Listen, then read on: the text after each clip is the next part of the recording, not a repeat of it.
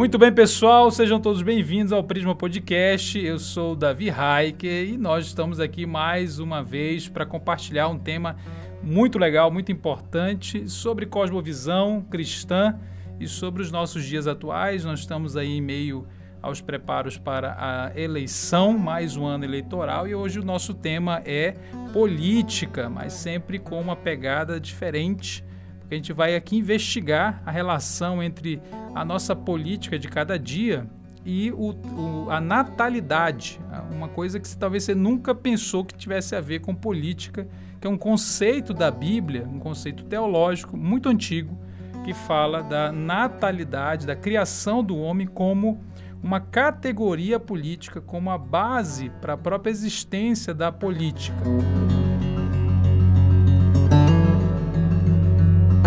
Eu queria começar então contando uma história muito conhecida, muito interessante, muito assim, apesar de interessante, muito pesada, que é a narrativa bíblica de Mateus capítulo 2, no, na qual Herodes ele manda matar ah, dezenas de crianças na cidade de Belém para tentar ali ah, sabotar o nascimento do que seria né, o rei dos judeus. Então Herodes é um político muito sagaz e muito violento e muito tirânico, que auto se denominava rei dos judeus e queria então eliminar a concorrência, ah, matando todos aqueles que estavam nascendo naquele, naquele determinado período histórico, porque ele havia tido a informação ali dos magos sobre o nascimento de alguém muito especial, que era o próprio Messias. Então, essa história nos remete à relação entre um político que se sente ameaçado com o nascimento de uma criança, o nascimento de um ser humano.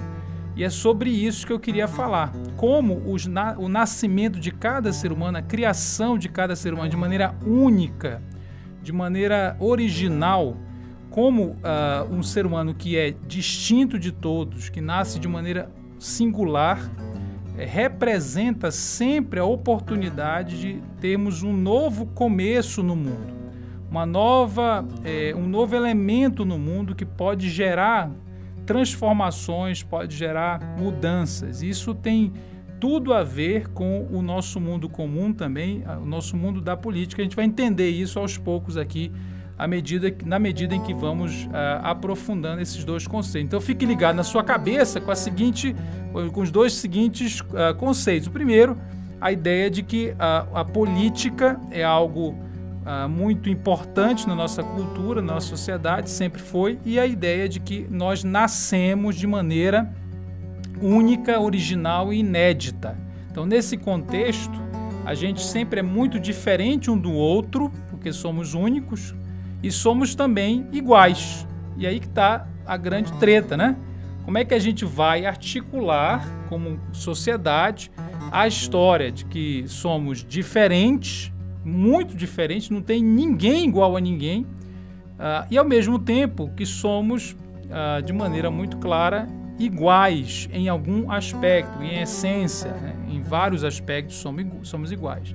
Então, a, a minha intenção é fazer você refletir não sobre partidos políticos, não apenas sobre assim, de esquerda direita, sair um pouco dessa perfumaria, dessa, dessa superfície da discussão e discutir o significado do, do, do, do próprio agir político e de como vários pensadores nos ajudam a articular o fato de que nós somos seres diferentes, uh, somos seres distintos, únicos e ao mesmo tempo somos seres iguais. E o campo da política é o lugar no qual nós temos a tarefa de levar em consideração os interesses particulares de cada um e, ao mesmo tempo, construir o que seria o mundo comum, aquilo que não é apenas de um sujeito ou de um indivíduo.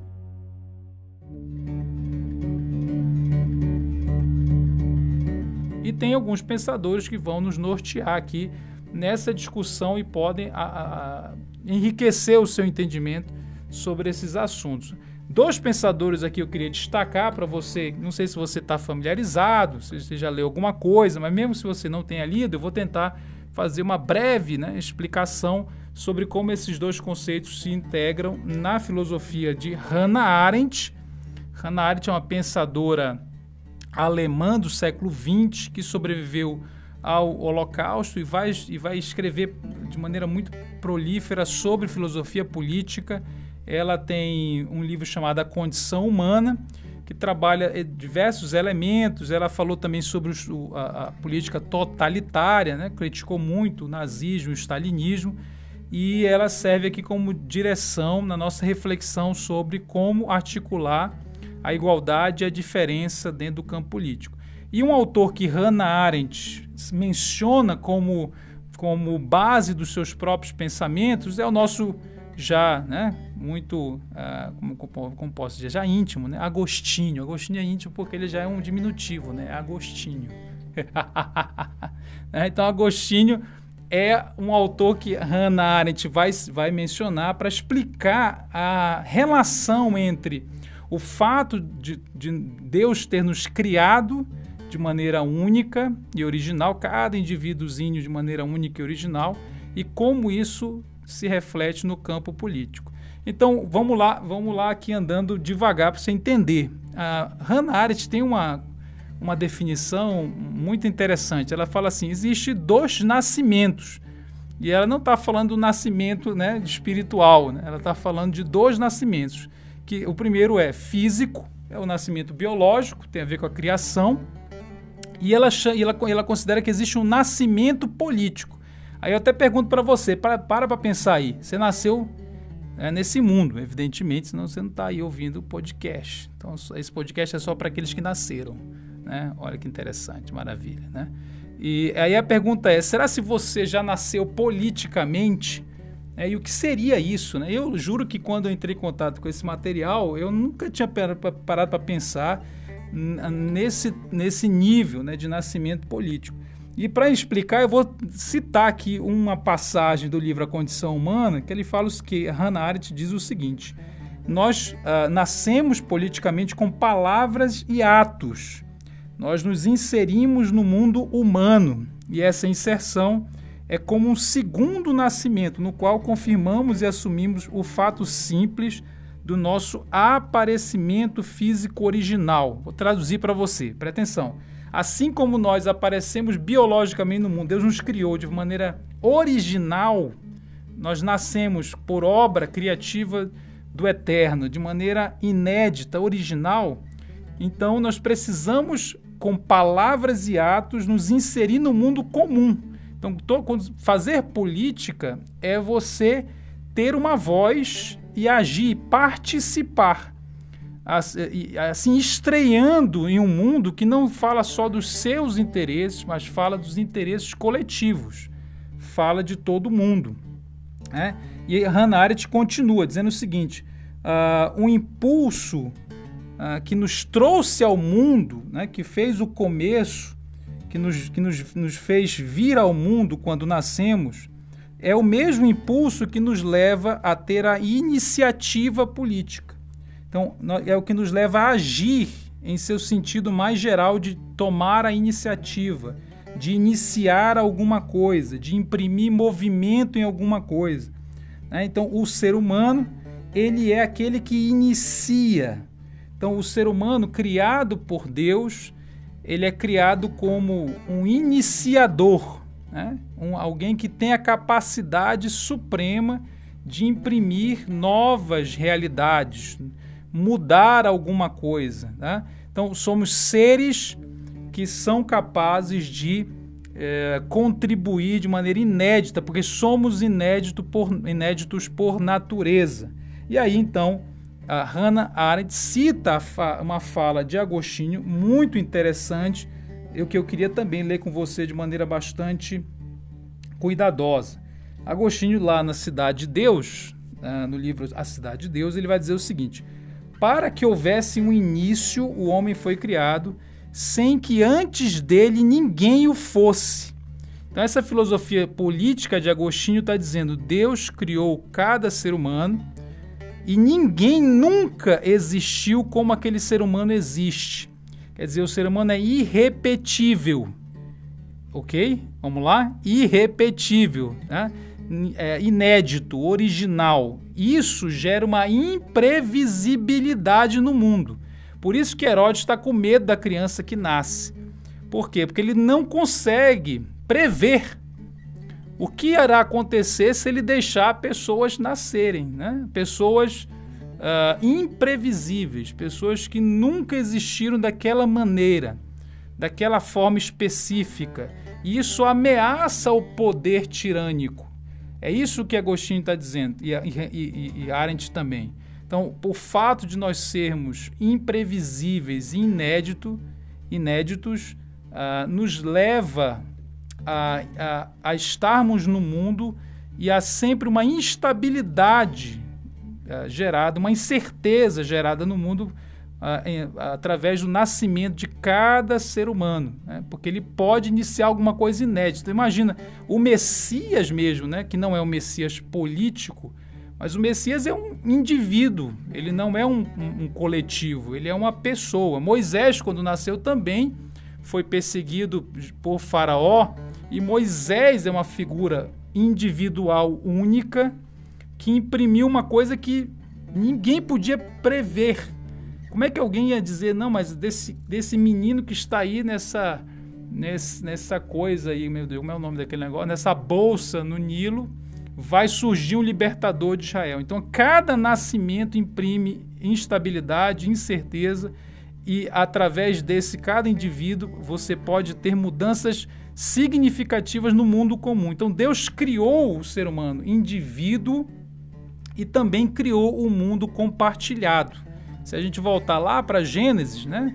Gênesis capítulo 2, você percebe claramente que Adão e Eva são ao mesmo tempo um, uma unidade, eles, eles, eles têm que se unir, eles são plural. O, o Jardim do Éden é um palco para dois, não é um palco, não é um, não pode, não é um monólogo, não pode ser um indivíduo só, não é bom que haja um monólogo, não é bom que, que haja solidão. Então é um palco para dois, é um palco compartilhado, por isso um palco político, digamos assim, porque tem um interesse coletivo. O mundo exterior não pertence apenas a Adão e não pertence apenas a Eva, eles são uma só carne, eles se unem né, nessa unidade uh, mística e profunda, mas também eles são indivíduos separados.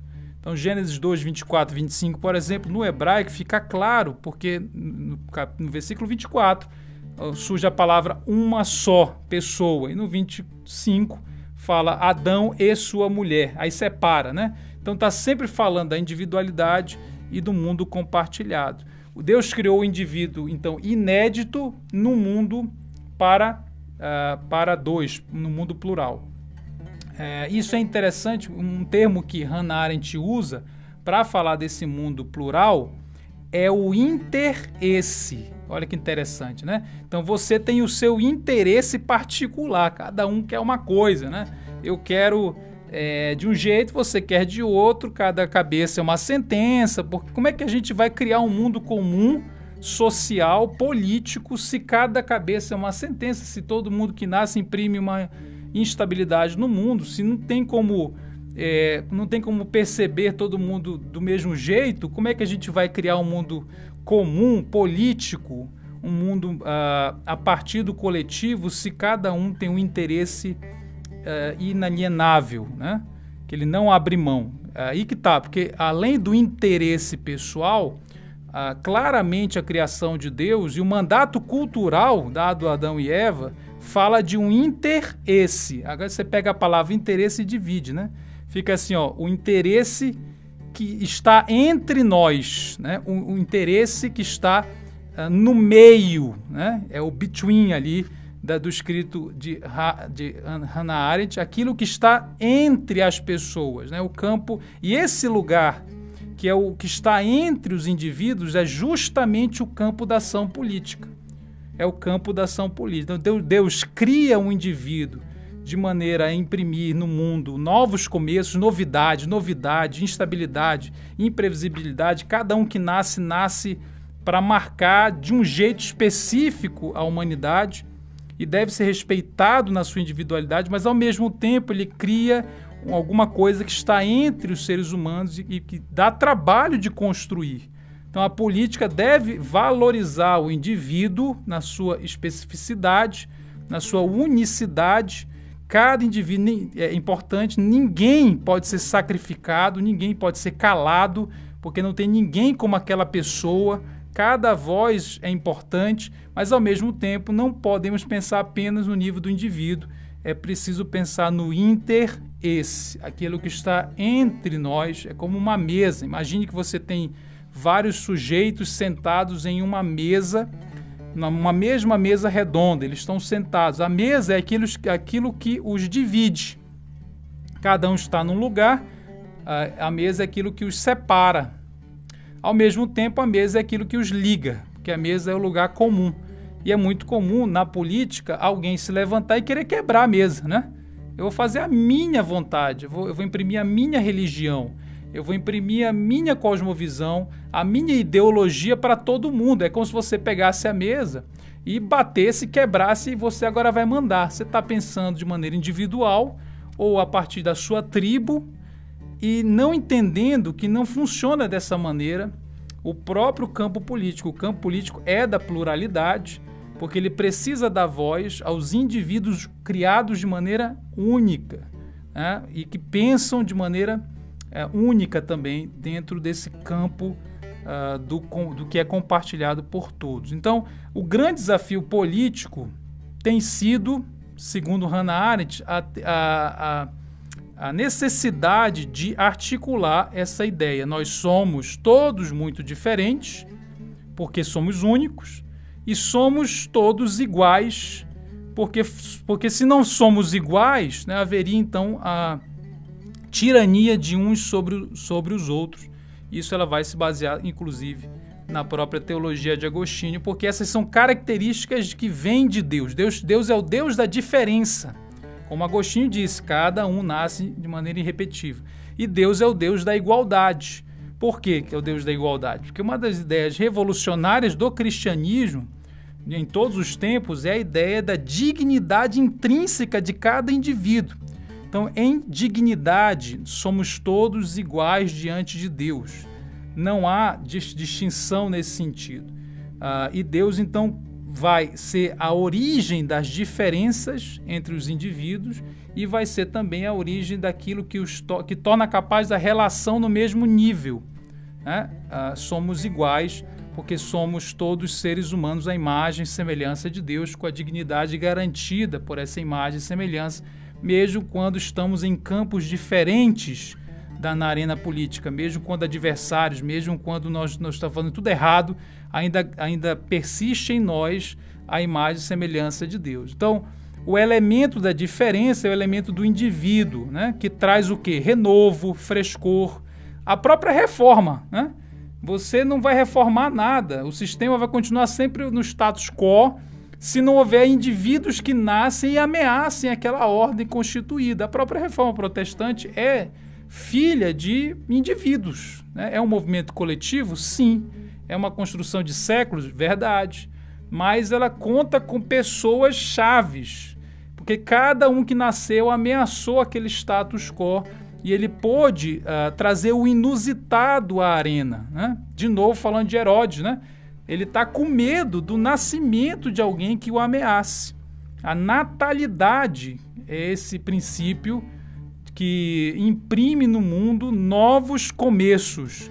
E isso é muito interessante porque sem isso nós estaríamos fadados a um eterno status quo de mudança nenhuma na realidade política social. Mas por outro lado, sem o elemento da igualdade, se todo mundo agir baseado apenas na individualidade, nós não vamos construir nada uh, sustentável, nada que vá é, ter valor e, e, e continuidade no decorrer dos séculos. Então, do mesmo jeito que a gente precisa de descontinuidade por causa da diferença de cada, cada um, nós precisamos de continuidade também porque senão cada geração vai criar um mundo a partir de si mesmo e desprezando tudo que foi é, tudo que foi construído pelas outras gerações. Todas as vezes que a, a, política, e aqui eu já me encaminho para a gente terminar a nossa conversa, presta muita atenção nisso, porque essa última parte é fundamental para a gente fazer uma aplicação prática disso tudo, né? Então, todas as vezes que o, alguém na política, você ouvir um regime político, uma proposta, uma fala, num sentido de desprezar o indivíduo, passando o trator por cima, imprimindo a verdade, esse, esse, esse discurso que não leva em consideração o indivíduo, que não pode ser coagido, que não pode ser aniquilado pelo grupo. Tá? Ele tem que ser respeitado porque ele é alguém que nasceu de Deus e nasceu de maneira única. Né? Então, uh, existem movimentos políticos que são coletivistas, né? desprezam o indivíduo. Então, todas as vezes que você perceber que tem alguém querendo acabar com a mesa, né?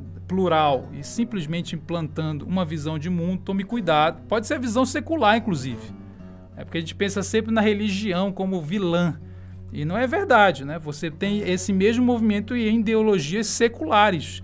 Um grande exemplo de, de Hannah Arendt é o stalinismo né, soviético e o nazismo na Alemanha de Hitler. Ela classifica esses dois movimentos de totalitaristas. Apenas esses dois ela chama de totalitarismo. Então eram ambientes secularizados. Stalin aquela, aquele ateísmo que era o ópio do povo, né? para parafrasear o Marx. Então, era um ateísmo é, altamente secularizado que pregava a ideia de que não tem indivíduo, não, é uma grande massa uh, e ninguém pensava por si mesmo. Que uma marca, então, do fim da individualidade, que não vem de Deus, é ninguém pensar a partir da sua própria cabeça.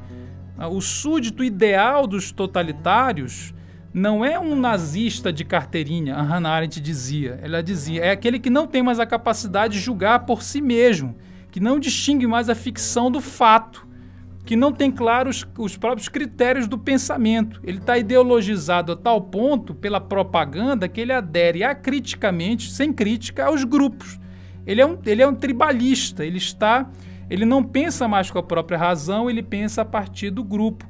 A massa que não aceita nenhuma fissura, mesmo uh, que tenha que sacrificar alguém quando alguém começa a questionar. Então é um gosto de ideias gerais, esse coletivismo, ideias conspiratórias, que gera uma mediocridade intelectual, que tenta uniformizar na marra, né, forçosamente, para criar um grande eu nacional guiado por mentes racionais poderosas. Né? Então, isso tudo é descrição de movimentos coletivistas que no século XX não foram exatamente religiosos, né? foram perseguidores da fé cristã, porque a fé gerava exatamente uma lealdade a Deus e não uma lealdade ao, ao político. É, questionava o, o, poder temporal, uh, porque toda a lealdade do coração vinculava-se àquilo que era eterno. Então veja como, quando se você perceber uma ideia que aniquila o sujeito, que torna o sujeito super, supérfluo, que torna o sujeito desencantado, que ele está solitário, é uma ideia uh, que corrompe o princípio uh, do nascimento, ou seja, cada um nasce de maneira única, original e valorosa e tem que ser respeitado na sua individualidade.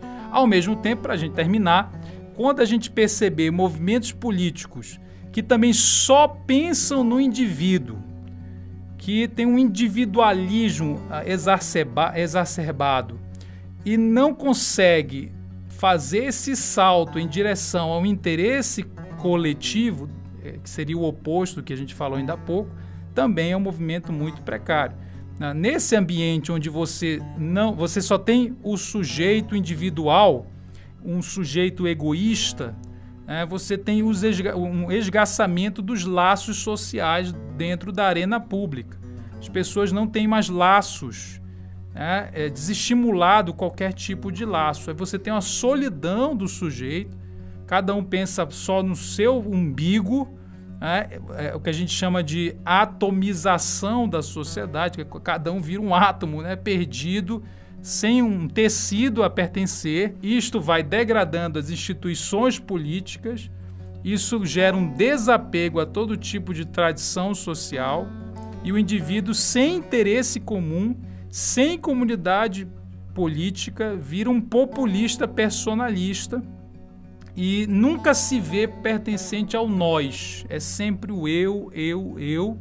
Nunca constitui-se como alguma coisa para além de si mesmo. É o eu sozinho que Deus disse que não era bom que existisse desde Gênesis capítulo 2.